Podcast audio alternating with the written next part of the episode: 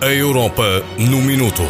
Conheça as suas oportunidades, direitos e deveres enquanto cidadão europeu.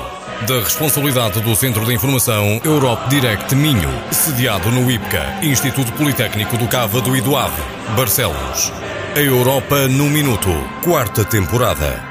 Porque cada um de nós pode ser mais cidadão. Caro ouvinte, connosco em estúdio temos Alzira Costa, coordenadora do Centro de Informação Europe Direct do Minho, para em conjunto falarmos sobre a redução de plástico de utilização única. Paulo, permita-me que cumprimente também os ouvintes que nos acompanham nesta emissão. Um bem-aja para todos. Alzira, qual é o impacto do plástico no ambiente marinho da União Europeia? Na União Europeia, 80 a 85% do lixo marinho é constituído por plástico, segundo medições realizadas por meio de contagem nas praias, sendo que os artigos de plástico de utilização única representam 50% e os artigos relacionados com a pesca representam 27% do total.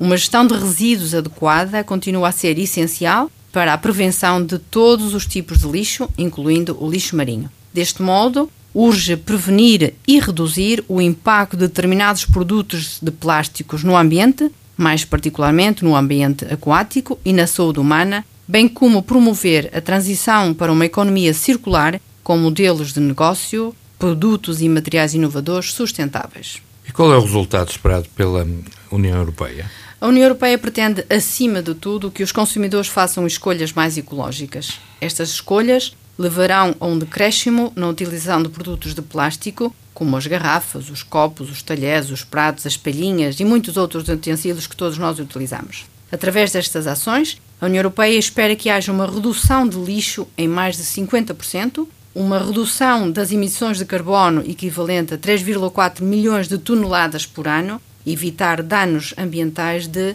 22 mil milhões de euros. A batalha contra o uso de plásticos refletirá na liderança e determinação da União Europeia e ajudará a promover uma ação global para além do incentivo em soluções mais inovadoras.